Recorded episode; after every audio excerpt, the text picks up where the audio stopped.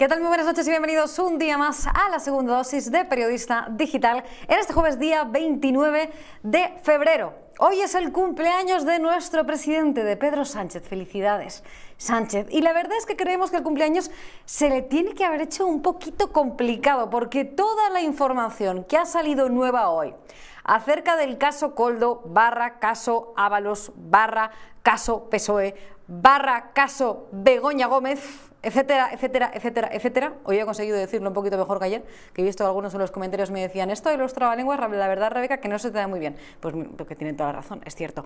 Bueno, la cuestión es que hoy han salido muchísimas cosas nuevas, mucha información nueva sobre todo este asunto.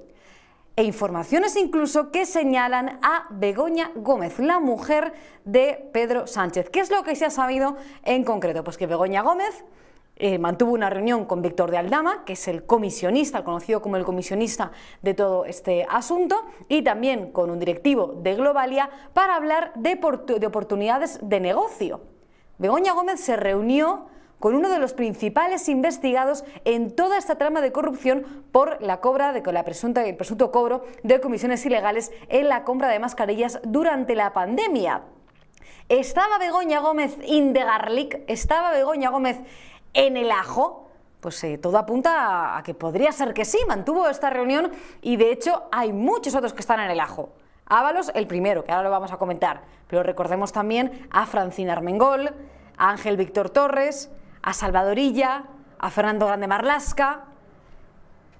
Todos, parece aquí, parece que todos estaban pringados todo lo que está saliendo, ojito, porque es de una extrema gravedad y de muchísima importancia para lo que pueda suponer la estabilidad de este gobierno y el tiempo que tengamos que aguantar en el futuro a Pedro Sánchez. El juez ha señalado directamente a Ábalos como intermediario. Hoy hemos sabido que el pasado 10 de enero, hace, hace nada, hace apenas un mes, cuando ellos ya sabían que todo este asunto se estaba investigando, Coldo eh, se fue a comer con Ábalos a una marisquería de Madrid, que se conoce como La Chalana. Al parecer, allí quedaron para que Coldo convenciese a Ábalos para que evitase una reclamación que viene desde Baleares por la compra, por el pago de estas mascarillas que eran defectuosas. Ayer se lo comenté, ayer les expliqué que Francina Armengol hizo una, compra de esas mascarillas a esta empresa, a Soluciones de Gestión, y la mayoría de ellas, un millón y medio, llegaron siendo absolutamente inservibles, las mascarillas ultra fake, ¿no? que así es como las hemos llamado. Aún así, medio año después decidió que esas mascarillas las iba a meter en un documento junto a otras cosas escondidas para que fuesen, eh, las pagasen, las pagase la Unión Europea, que fueran dentro de los fondos europeos. Pero resulta que, bueno, tres años después, tres años después, el gobierno balear pues, hizo una reclamación porque se habían pagado estas mascarillas que eran defectuosas.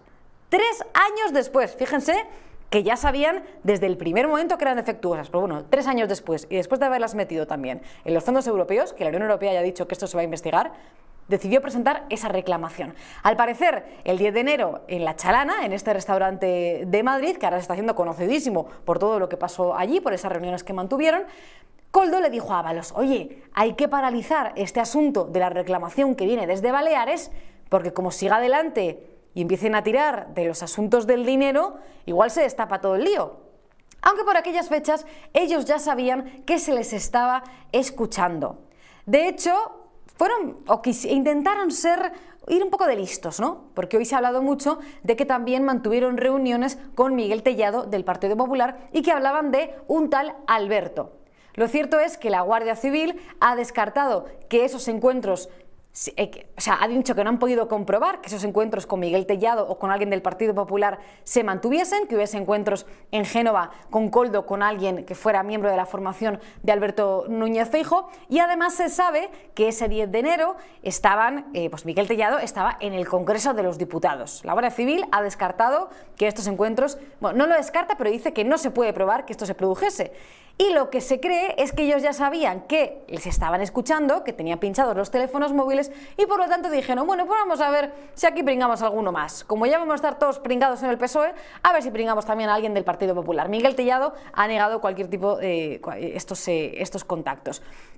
Ellos sabían que ya les estaban grabando, sabían que se les estaba investigando. Hoy, por cierto, en una entrevista en Cuatro con Resto Mejide, Ábalos ha vuelto, porque bueno, la verdad que se está haciendo una tournée por todas las televisiones. Le encanta estudiar de víctima y además sabe que lo hace bastante bien. Hoy ha dicho que sería de enero en La Chalana coincidió por casualidad a la misma hora y en el mismo restaurante con Coldo García. Con los miles y miles de restaurantes que hay en Madrid, el 10 de enero coincidieron en La Chalana, a la misma hora.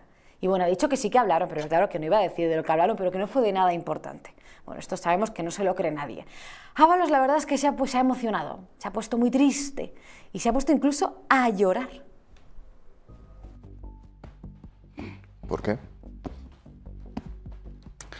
Pues tú verás.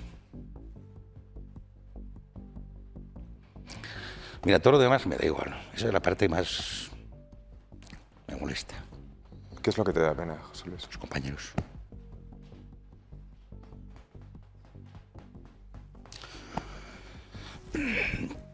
Espera, eh, te decía que mantengo relación con ellos. Hoy mismo hablaba con la secretaria general si valía la pena que fuera a votar o no. ¿Pero qué te da pena? ¿Te han dejado... que te hayan dejado? No, ¿Que te han dejado no, solo? Me da pena dejarlos yo. No me han dejado. No puedo hablar los mensajes. Tengo los correos reventados. Las redes hace tiempo desde que, que ocurrió que no entro. Gente que me escribe, gente que, que- que además me dice, mira, soy apolítica, paso de la política, pero valoro su gesto. Pero no entiendo que te dé pena. Tú los vas a partido, seguir viendo y has seguido que has- públicos. te has quedado en el, en el Congreso de los ¿Eh? Diputados por decisión propia y vas a seguir viéndolos. ¿Cuál es el problema? Joder, el sentido de pertenencia. La identidad.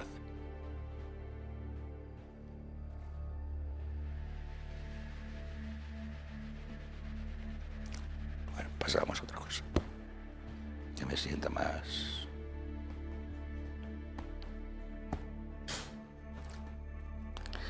...43 años, tío. Defendiendo esos colores. Y vidas. Bueno, esto se le da de maravilla, ¿eh? Lo de ir de víctima, la verdad que llevamos viendo una semana que está haciendo un papelón José Luis Ábalos. Yo a veces le veía tranquilo, pero ahora digo, no sé, o sea, va de víctima absolutamente. Parece que él no ha roto un plato en su vida y ahora incluso va llorando por los platos. La verdad que esto es tremendo. Pero bueno, aún así dice que es que se encontró por sorpresa a Coldo García en este restaurante de Madrid. En esas conversaciones, en las que, como he comentado hace unos instantes, hablaban de eh, Tellado o de un tal Alberto, también hablaban de un tal Pedro, porque al parecer Coldo le pidió a Ábalos que contactase con un tal Pedro cuando ya estaba puesta en marcha la conversación. Es otra de las cosas que se han escuchado en esas grabaciones de los teléfonos móviles. No sabemos si Pedro, presidente de Correos, o Pedro, otro que conocemos todos y que cumple años. ¿eh? Esto no lo sabemos. Pero bueno, la cuestión es que aquí hablaban de un tal Pedro. Están saliendo cosas y cosas. De hecho, hoy yo creo que la labor de los medios de comunicación ha sido mm, exquisita, tremenda de toda la información que ha salido respecto a este asunto. Y yo empiezo a ver que las cosas se están complicando bastante al Partido Socialista. No sé, es mi sensación, ¿eh? De hecho, empezamos a ver incluso a medios de comunicación que de siempre han apoyado al PSOE, pues eh, hoy han estado negando lo que se estaba diciendo del Partido Popular. He visto a Ferreras incluso negarlo, que hace bien en negarlo porque efectivamente eh, se ha dicho que es mentira. Pero no sé si es que las ratas están empezando a abandonar el barco antes de que se hunda. Por si todo esto fuera poco, resulta que hoy el Supremo ha acordado por unanimidad abrir causa penal a Puigdemont por delitos de terrorismo. Se le están complicando muy mucho las cosas a Pedro Sánchez. Y si yo hace unas semanas decía que le vamos a tener que aguantar durante unos años, empiezo a tener mis dudas, ¿eh? Porque se está poniendo la cosa, la verdad que bastante complicada y ojalá este sea el inicio del fin de Sánchez. Yo creo que Ábalos va a terminar siendo imputado porque todo lo que está saliendo eh, es tremendo. El juez ya le señala como intermediador en todo el asunto con Armengol, o sea, eh, con Francina Armengol y con, eh, con Baleares, con esa reclamación de Baleares. Y ojito que la siguiente es Armengol, que es ahora mismo la tercera autoridad del Estado por, ser presidenta del Congreso de los Diputados. Ahí sería la clave. Esa, sería la, esa podría ser la herida de muerte que podría llevar al final a este gobierno. Díganme qué les parece esto, si son tan optimistas como yo en este sentido eh, o no, o qué creen que pueda, que pueda eh, ocurrir. Aquí lo que sabemos es que presuntamente estaban robando a manos llenas mientras la gente se estaba muriendo, mientras miles de personas morían en hospitales, miles de personas morían en sus casas y nos tenían a todos encerrados ilegalmente, que esto hay que tener poquísima vergüenza y de verdad que esto cale en la opinión pública y a ver si conseguimos que quienes han votado al Partido Socialista, pese a todo lo que ha hecho, todo lo que lleva haciendo ya décadas y décadas y sobre todo más también en el último año, se lo hagan un poquito mirar y cambien de opinión en las próximas elecciones, porque hay elecciones muy dentro de poco, elecciones vascas. De ello vamos a hablar hoy también en el programa, de cómo puede afectar esto. Y mientras tanto, como tienen la cara de cemento armado, hoy ha salido María Jesús Montero cuando se ha conocido la noticia de Begoña Gómez, ¿no? Y cómo podría estar también metida en todo este asunto, que bueno, que qué es eso de meter a los familiares, que hay límites que no se pueden sobrepasar. Vamos a escucharla. A mí me parece que en política no todo vale y hay determinados ámbitos, determinadas cuestiones que deberíamos de preservar y deberíamos dejar fuera del rifirrafe político, por el bien de todos y de todas. Porque cuando ya empezamos a querer implicar a familiares, a eh, personas ajenas a la vida pública, a la vida política, en las tareas que tienen que ver con la dialéctica parlamentaria, pues entonces empezamos a ser extraordinariamente injustos. Evidentemente, esta persona, que es anónima a los efectos de lo que estamos hablando, esta persona tiene un puesto de responsabilidad en un instituto de empresa que yo imagino que se ve con empresarios. Desconozco cuáles, eh, eh, pero imagino que se tiene que ver con empresarios porque es lo que forma parte de su trabajo. Pero en política no todo vale, en política las acusaciones hay que medirlas bien porque muchas veces cuando queremos, pues eso, hacer demagogia, hacer populismo en este tipo de cuestiones, pues al final terminamos todos perjudicados. Madre mía, que dice Chiqui Montero que en política no todo vale y que meter a familiares que eso no se puede tolerar. Pero que hemos visto una lona gigante con la cara del hermano de la presidenta de la Comunidad de Madrid, Isabel Díaz Ayuso, señalándole por cosas que luego se han archivado, que la justicia ha archivado. Pero que hace, que hace unos días, que la semana pasada estaba Pedro Sánchez, cuando este caso ya está archivado, hablando del hermano de Ayuso. Pero tendrán cara, o sea, es que hay que tener poquísima vergüenza. Lo de Chiqui Montero, la verdad es que ya me tiene absolutamente anonadada. Vamos a hablar de todo esto en el programa de hoy. Antes vamos con el repaso de Alfonso Rojo. A Francina Armengol, alias Paquita la farmacéutica, le huele el culo a pólvora. Armengol no le ha pillado por sorpresa la mal llamada Trama Coldo, la actual presidenta del Congreso y durante ocho años presidenta socialista de Baleares, estaba al tanto desde 2020 de la estafa de las mascarillas. Conocía los nombres y los detalles porque ella misma, aprovechando las prerrogativas del cargo, se encargó de facilitar que los protegidos de Ábalos fueran bendecidos por su administración con un contrato de 3,7 millones de euros que sirvieron para pagar con fondos europeos un material sanitario defectuoso que jamás pudo ser utilizado y se pudre desde entonces en un almacén mallorquín. No fue hasta 2023 cuando vio que perdía las elecciones autonómicas y Sánchez le dijo que se la traía a Madrid a pastorear diputados cuando Francina reclamó a la empresa soluciones de gestión, el chiringuito protegido por Ábalos, que devolviera la pasta cobrada irregularmente. En el argumentario que distribuyen desde la Moncloa a los periodistas del pesebre sanchista y a los socialistas de plantilla, se insta a los afines a no entrar en discusiones y a limitarse a subrayar que Coldo es el único culpable, Ábalos el único sospechoso y que el pobre Sánchez es una víctima de las andanzas de un subalterno descuidado y de un portero de puticlub codicioso. No cuela, paisanos. Coldo, que recibía a los contratistas en el despacho del ministro cuando Ábalos se ausentaba, está listo de papeles, pero no es más que un peón.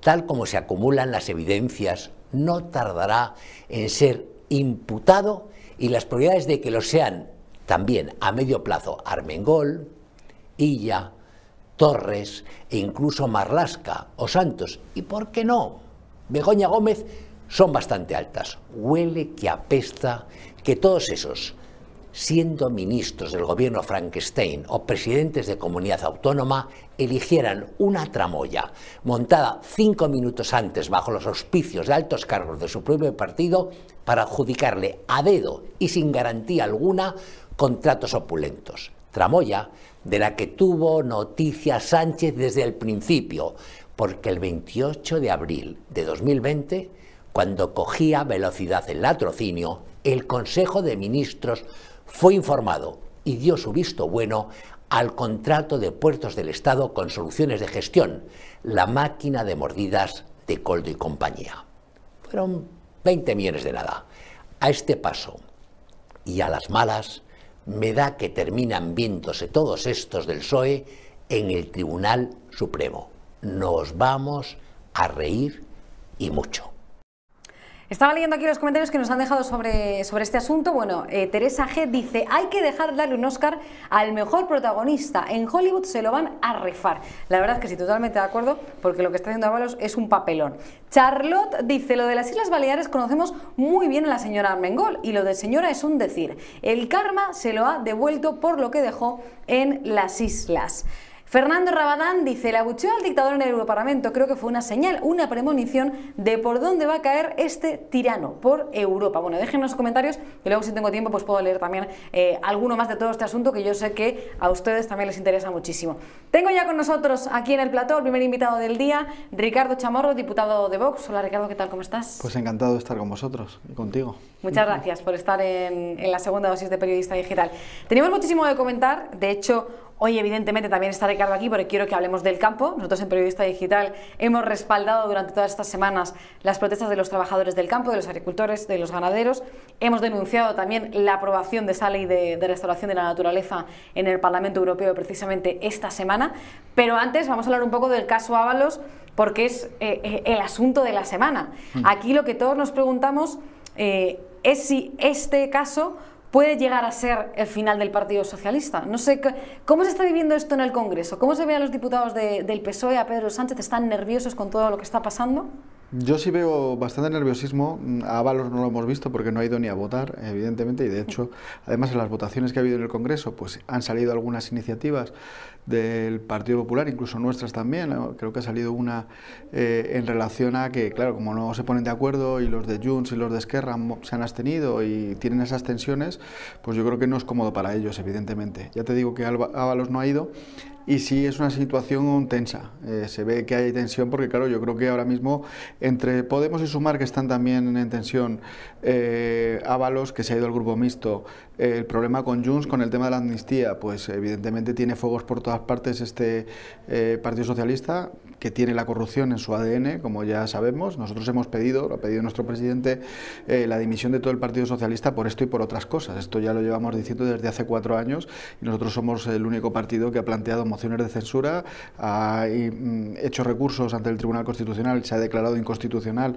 realmente el estado de alarma, pero es que además estaban haciendo negocios corruptos, como estamos viendo ahora, precisamente en esos momentos de angustia de todos los españoles que estamos encerrados en las casas y realmente es una vergüenza. En cualquier país eh, hubieran dimitido. Lo que pasa es que aquí, desde el punto de vista eh, del Partido Socialista y también un poco a nivel sistémico, parece que la corrupción se permite y no pasa nada. ¿no? Yo creo que lo que estamos viendo de un señor eh, que era la mano derecha de Ábalos, el coldo este, eh, García, que además se pasaba por las direcciones generales como Pedro por su casa, haciendo negocios, más luego Ábalos, que ha sido la mano derecha de Pedro Sánchez igualmente, igual que Santos Cerdán, que además le hemos visto las fotos estas con Puigdemont, negociando todo el tema de la amnistía, con golpistas y tal.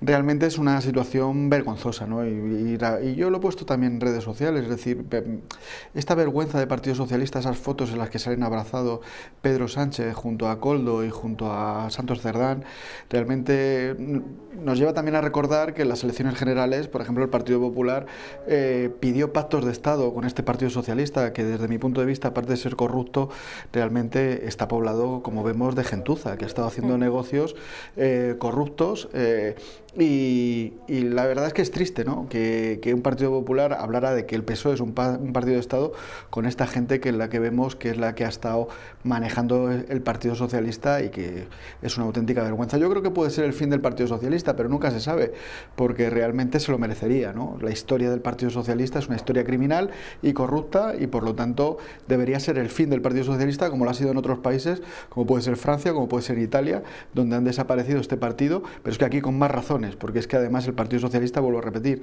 tiene una historia criminal, una historia de corrupción y está además acabando con lo que es España y, nuestro Estado de Derecho. Es verdad que eh, una de las cosas que también dijo eh, ayer Alberto Núñez Feijóo en esa sesión de, control es que creen que eh, pues Sánchez lo sabía todo, ¿no? que por eso precisamente le sacó del Ministerio de Transportes. ¿Compartís ese punto de vista? Que Sánchez sabía que todo esto estaba ocurriendo. Bueno, los, las pruebas apuntan a que sí, ¿no? Bueno, yo no puedo acusar absolutamente a nadie, pero evidentemente es muy mm, posible que lo conociera porque era su mano derecha, vuelvo a repetir, y es una persona que cuando le echaron del Partido Socialista, le echaron de Ferraz como secretario general, es el que realmente buscó los fondos para financiar la campaña de Pedro Sánchez, ha estado con él conjunta, eh, continuamente y es una persona de la confianza estrecha de Pedro Sánchez. Entonces, yo creo que hay muchas cosas que tienen que salir, ¿eh? pero bueno, el hecho ya... Es decir, por mucho que saquemos, digamos, yo yo creo que ya habría suficiente para que demitiera todo este gobierno, ¿no? no solo por esto, sino por otra serie de cuestiones. ¿no? Y van a salir más cosas, pero el problema es eso, que está aferrado al sillón este señor y no sé qué, qué gobierno se puede hacer en beneficio de los españoles, con un Junts por una parte queriendo que se redacte una amnistía a su medida, con un Podemos que está picado con sumar y, y que también está reivindicando lo que sea, como dijo nuestro presidente Santiago Abascal, es que en este Parlamento pues es lo que se lleva es salir de los partidos y del grupo mixto y que tu voto sirva pues para que les tengan que aprobar los presupuestos, incluso pedirle la amnistía a, Coldo García por parte de Ábalos, ¿no? Es decir, estamos mm, como si fuera un mercadeo repugnante, ¿no? El, Parlamento. Yo entiendo que todos los españoles que están viendo esto y estos casos de corrupción, eh, que ya llevamos viendo desde hace mucho tiempo, pero otra vez, otra vez volvemos al tema de la corrupción. Volvemos al tema de la corrupción, se lo echan a la cara unos y otros, porque el otro día es verdad que en el Congreso eh, se echaban eh, todo el tema de que si tú más, que si yo menos.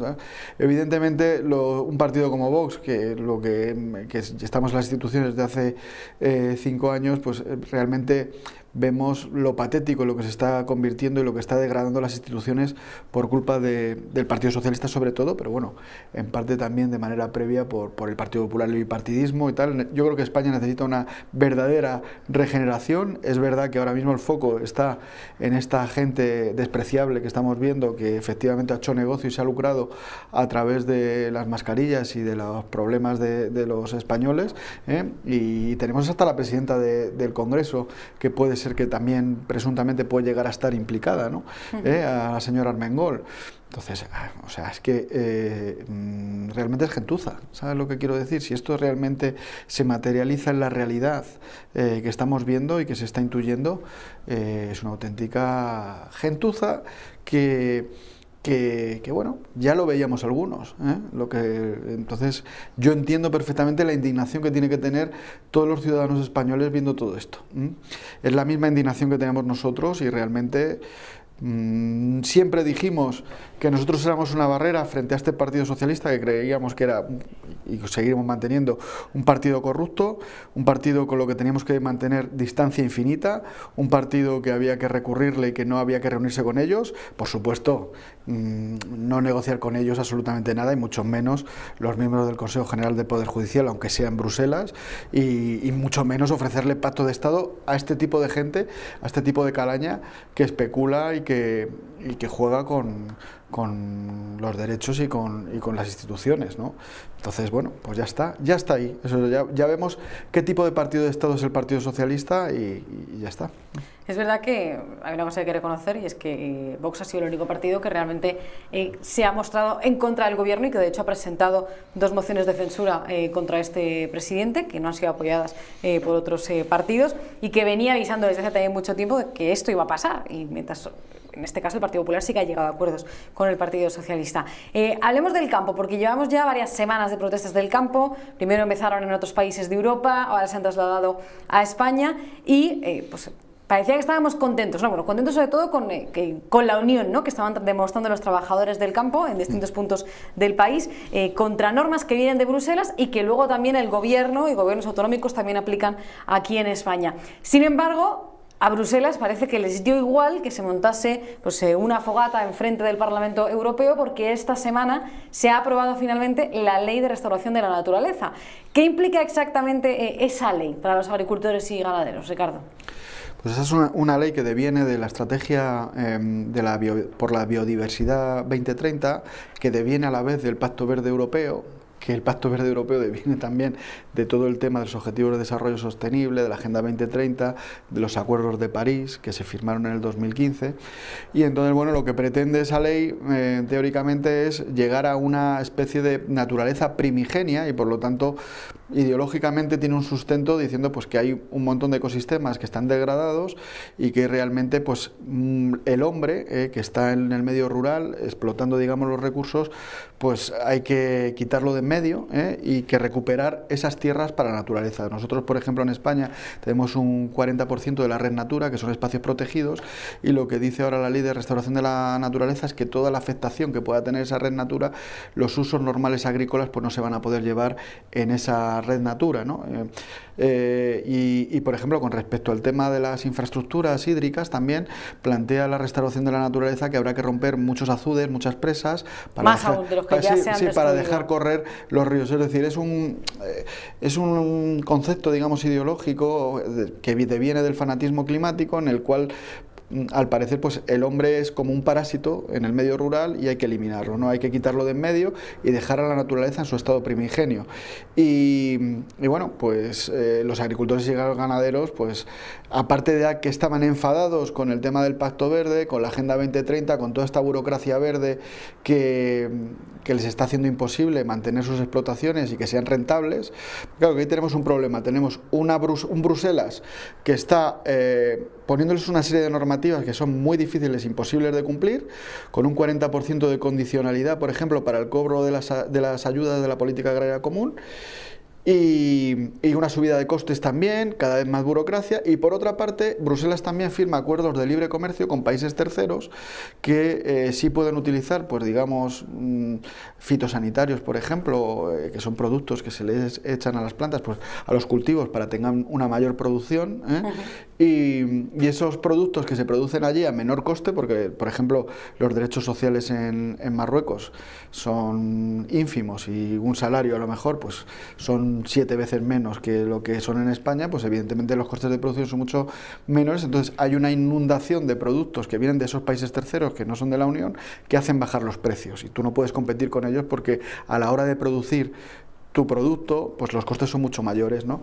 Entonces, unida a la burocracia verde esa que te estoy comentando, que les está haciendo imposible mantener sus explotaciones, la falta de rentabilidad por esa eh, por esa mm, inundación de productos que vienen de países terceros, más luego que no ven futuro porque realmente están siendo criminalizados, porque todas estas normativas plantean que los agricultores son los que mm, producen la sequía, el ganado son los que emiten el CO2 y producen también el cambio climático, pues evidentemente no ven futuro. ¿no? Entonces, claro, pues eh, el mundo rural está ahora mismo en pie de guerra, los agricultores con toda la razón están en pie de guerra, pero claro, lo que te decía yo antes, esto deviene de una serie de normativas que se han apoyado en Bruselas, por ejemplo, el Pacto Verde lo apoyó en su momento todos los partidos de nuestro marco parlamentario, menos Vox, ¿eh? en este caso. Es verdad que con la restauración de la naturaleza, la última ley de restauración de la naturaleza... Eso te iba a decir, porque votaron en contra Vox y PP. Los eurodiputados de aquí han votado en contra del Partido Popular, los de Vox también han votado en contra.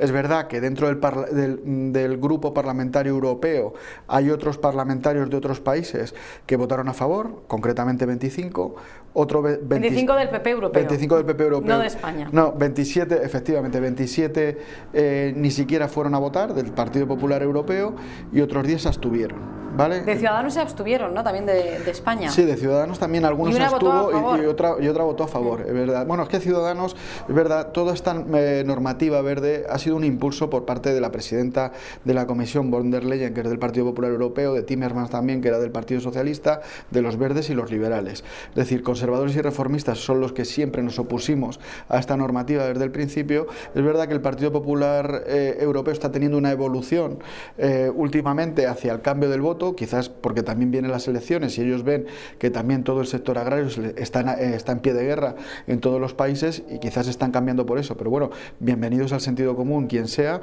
Es verdad que ellos fueron impulsores de esta- toda esta normativa, pero nosotros siempre hemos sido claros con este tema. Considerábamos que esto lo que hace es arruinar a todo nuestro sector agrario europeo y es muy importante la soberanía alimentaria. Si no tenemos la capacidad o la autonomía alimentaria en Europa y en España, pues al final no vamos a ser capaces de controlar nuestro destino y vamos a ser esclavos de países terceros o de potencias extranjeras que son las que van a controlar la alimentación. Por eso se hizo la política agraria común. La política agraria común europea de, que se hizo en la Unión Europea fue precisamente para tener un sector agrario fuerte, agrícola y ganadero, ¿eh? y también a favor de, de la pesca, y que tuviéramos alimentación, porque aquí en la Segunda Guerra Mundial en Europa se pasó hambre. ¿eh? ¿Os acordáis de todo el tema del Plan Marshall y las hambrunas que hubo en Europa? Y entonces se planteó eso. Lo que pasa es que eso ha cambiado, hay una evolución jurídica de todos esos principios de la política agraria común hacia el fanatismo climático, hacia esas normativas, y luego se están solapando determinados principios que había en la política agraria común, como era la preferencia comunitaria,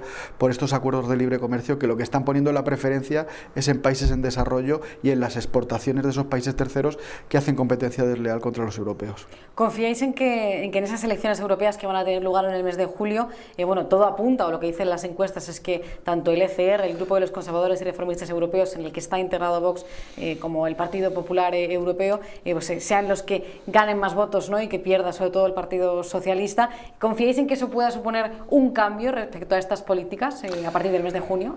Yo creo que sobre todo la fuerza que puede tener conservadores y reformistas y otros grupos eh, pueden presionar también la evolución del Partido Popular Europeo.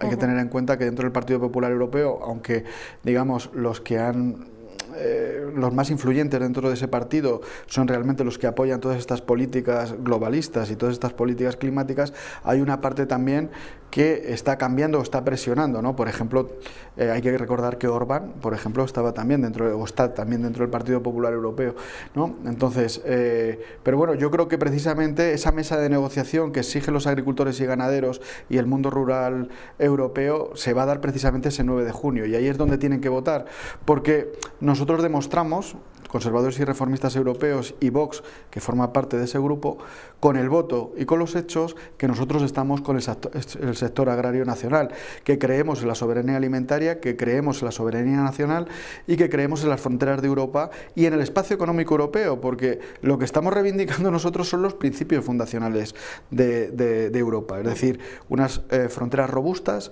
un espacio económico europeo en el que nuestros agricultores puedan comercializar sus productos, que son el 70% de las exportaciones, las hacemos los españoles en el espacio económico europeo, y no, no- que no compitamos en iguales condiciones a nivel económico con países que son autarquías, como es el caso de Marruecos, donde no hay derechos sociales y donde no hay control de trazabilidad en la producción de esos productos.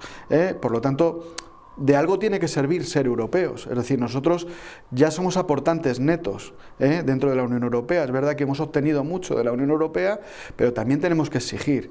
Y Europa tiene que ser pues, un espacio político de libertad y también que sea beneficioso para sus miembros. No podemos estar en las mismas condiciones que Egipto o de Marruecos. ¿no? Entonces nosotros reivindicamos una Europa fuerte, con fronteras fuertes, que beneficie a los estados nacionales y que respete la soberanía de los pueblos eh, de las naciones europeas. Vamos. Antes de las eh, elecciones europeas eh, habrá elecciones vascas. eh. Después del resultado que tuvo Vox en las elecciones gallegas, la, un- la única región ¿no? que se resiste al partido de Santiago Abascal, porque no consiguió entrar tampoco en esta ocasión en el Parlamento gallego, ¿cómo afrontáis estas elecciones en el País Vasco que tienen lugar en el mes de abril? Bueno, nosotros afrontamos todas las elecciones de la misma manera y bueno, allí tenemos una representación, como sabes, en el Parlamento Vasco. Una diputada, sí. Eh, sí, una diputada y que ha hecho un trabajo magnífico y bueno, pues vamos a, trabajar eh, para mm, no solo para mm, renovar eh, eh, ese puesto que tenemos de esa parlamentaria, sino para tener unos resultados aún mejores. ¿no? Y bueno, yo creo que la sociedad vasca mm, tiene muchos problemas ahora mismo también en relación, por ejemplo, con el tema de la inmigración, que es una cosa que solamente defendemos nosotros, el tema de la Agenda 2030 del Pacto Verde, los agricultores también vascos que vinieron aquí a la manifestación en Madrid, pues evidentemente tanto el PNV como el Bildu son defensores del Pacto Verde, de la Agenda 2030. Nosotros damos una alternativa eh, a esos ciudadanos que también están hartos de todo ese separatismo y todo ese secesionismo que plantean partidos que desde mi punto de vista son corruptos a todos los niveles, como puede ser el PNV o como puede ser Bildu. ¿no?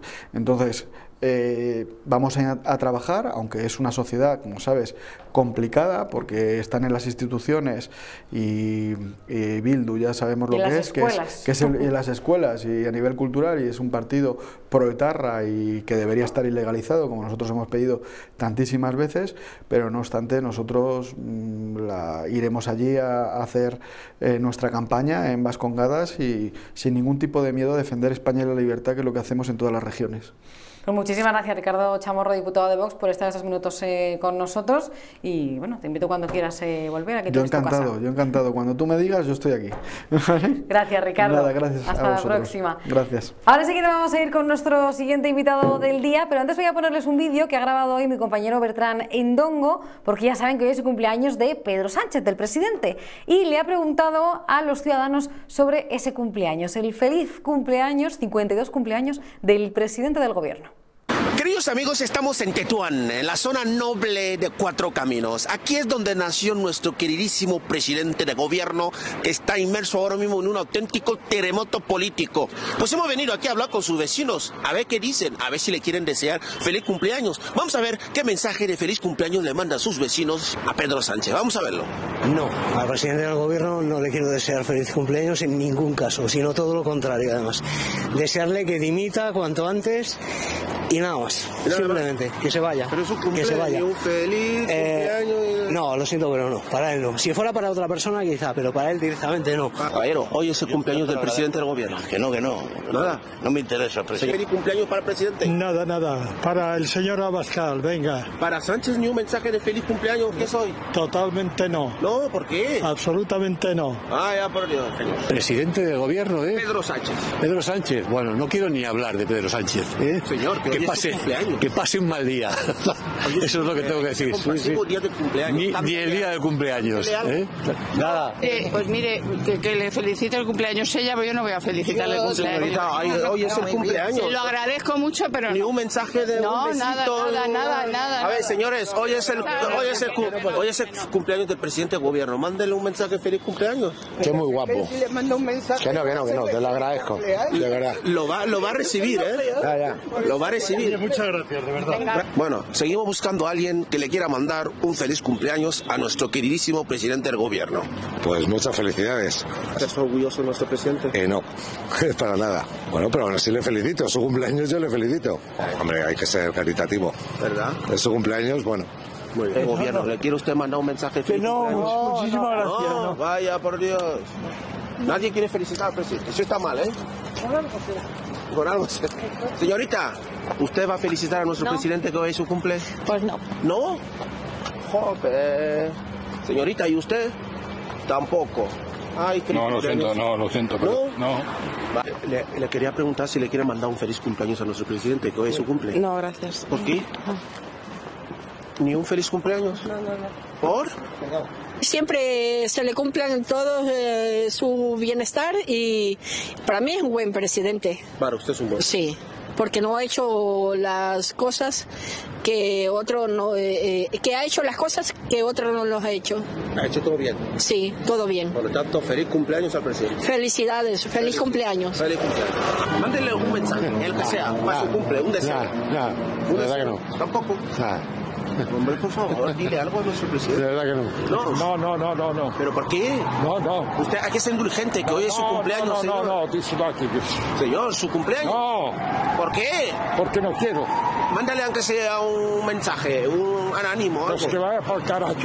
Ay, ay, ay, ay. Bueno, vemos que la mayoría de, las personas con las que ha hablado Bertrán no querían, no querían felicitar al presidente del gobierno, Pedro Sánchez. Había una señora ahí que yo creo que estaba un poco despistada, que decía que bueno, que Sánchez lo había hecho todo bien, todo bien. No sabemos qué canal de televisión verá esta mujer, pero periodista digital ya les aseguro yo que no. Seguimos hablando del caso de Ava, del caso Ábalos, el caso PSOE y también de las elecciones vascas con Gorka Maneiro. Hola Gorka, ¿qué tal? ¿Cómo estás? ¿Qué tal? Muy bien, buenas noches. Buenas noches, muchísimas gracias por estar en la segunda dosis un día más. Estamos todos pendientes del caso Ábalos. Las informaciones no paran de salir y apuntan eh, pues, a, varios miembros del gobierno, no solo a Ábalos, que cada vez está más señalado, porque el juez ya también ha dicho que fue el intermediador ¿no? eh, con, eh, con, Baleares. También se ha hablado de una reunión que mantuvo Begoña Gómez con el comisionista Víctor de Aldama, también se ha señalado eh, a Francina Armengol por las, por las eh, mascarillas que se compraron cuando era presidenta de Baleares, a Ángel Víctor Torres, a Marlasca. Eh, la verdad es que todo está escalando de una forma bastante rápida. ¿Puede suponer esto el fin de Pedro Sánchez? Yo creo que sí, porque se le están acumulando los problemas a una velocidad vertiginosa. Ya casi ni se habla de la amnistía, ¿no? O de la reprobación de Marlaska tercera hoy mismo ¿no? en el Congreso de los Diputados. Se le acumulan los problemas y lo que empezó mal pues parece que va a terminar eh, peor, sobre todo para ellos. ¿no? Yo creo que es el coste de haber tomado una serie de decisiones eh, erróneas de juntarse con lo peor de cada casa para, eh, para gobernar el país, cosa que es muy complicada, y eh, a todo eso se le añade la gestión y la compra de las mascarillas y aupar o rodearse de gente poco recomendable, ¿no? Y como consecuencia, pues to todas estas noticias que se están acumulando y que ya, en fin, es difícil incluso seguirlas. Es verdad que es bastante difícil, yo le reconozco a los espectadores que me he tenido que poner a leer todo y he tenido que leer varios artículos varias veces, porque te cuesta al final con tantos nombres, tantas reuniones, la última el pasado 10 de enero en este restaurante de Madrid, se hace complicado también seguir el hilo de toda la información que está saliendo, pero la realidad es que hay muchas cosas de los contratos que se firmaron en la pandemia que no se saben y que puede que se conozcan eh, en los próximos días gracias a esa labor periodística. Y ojo con Salvadorilla, porque también es uno de los más señalados y de los que firmó unos contratos por una mayor cuantía de dinero, ¿no? Sí, yo creo que habría que analizar muy a fondo, eh, con tiempo incluso, ¿no?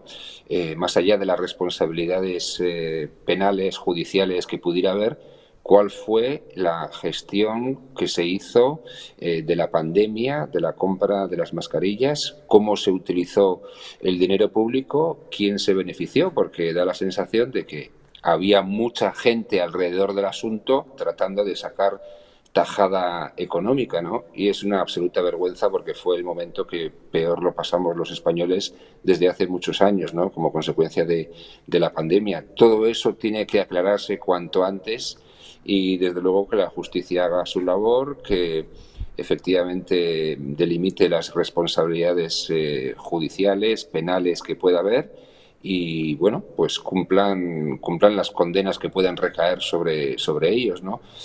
Mm, la verdad es que mm, esto demuestra que mm, el hecho de que el PSOE llegara como consecuencia de un caso de corrupción del Partido Popular, pues da la sensación de que no lo ha librado de caer otra vez en otro caso de corrupción que le afecta a él. ¿no? Doy consejos, para mí no tengo, o dicho de otra forma, quien a hierro mata, eh, a hierro muere, que es lo que parece que podría ocurrir con el Partido Socialista. ¿no? Se echa a un presidente del gobierno por un caso de corrupción, se entra en el gobierno supuestamente para eh, regenerar eh, incluso la democracia, para limpiar las instituciones y se hace justo lo contrario. Veremos cómo acaba porque la verdad es que el PSOE eh, ya tenía problemas, pero ahora tiene un problema muy serio y no sabemos cómo va a acabar o qué decisiones puede tomar el propio Pedro Sánchez de aquí a las elecciones europeas. No, no se sabe cómo va a acabar esto. De hecho, bueno, yo comentaba hace unos días que con todo lo que estamos viendo sobre todo este asunto, quizá el caso ERE, entiéndase la expresión, se queda en un juego de niños, porque todo lo que está saliendo respecto a esta, al cobro de comisiones y la compra de mascarillas y de productos sanitarios por el precio, por un precio que no era el que correspondía, eh, y quienes sacaron tajada de todo eso, la verdad que está siendo bastante tremendo. Lo que sí sabemos, o bueno, yo creo que, o sea, Ábalos sí que puede llegar a ser imputado, yo creo que tengo esa sensación de que esto puede llegar a ocurrir. Francina Armengol yo creo que sería la siguiente. Sabemos que Sánchez no va a dimitir, yo creo, por mucho que esto siguiera eh, ascendiendo ¿no? y, siguiéramos, siguiéramos sabiendo más cosas, pero hay una realidad y es que las urnas están a la vuelta de la esquina, en concreto las elecciones vascas en el próximo mes de abril, y ahí es donde también va a quedar reflejado ¿Cuáles son las consecuencias ¿no? que puede tener todo esto, no ya legales, que eso tendremos que verlo, sino en la opinión pública, ¿no? en, el, en el voto, los votos que reciban desde, desde, el Partido Socialista? El candidato al Endacari del PSOE, Eneco Andueza, ha dicho, eh, además tú has hecho una crónica eh, sobre esto en Crónica Vasca, precisamente, eh, que se ve ganador, pero lo ha matizado diciendo que esperan ser decisivos. O sea, no sé estos ya es que quiere decir que están preparando un poco el terreno para un mal resultado.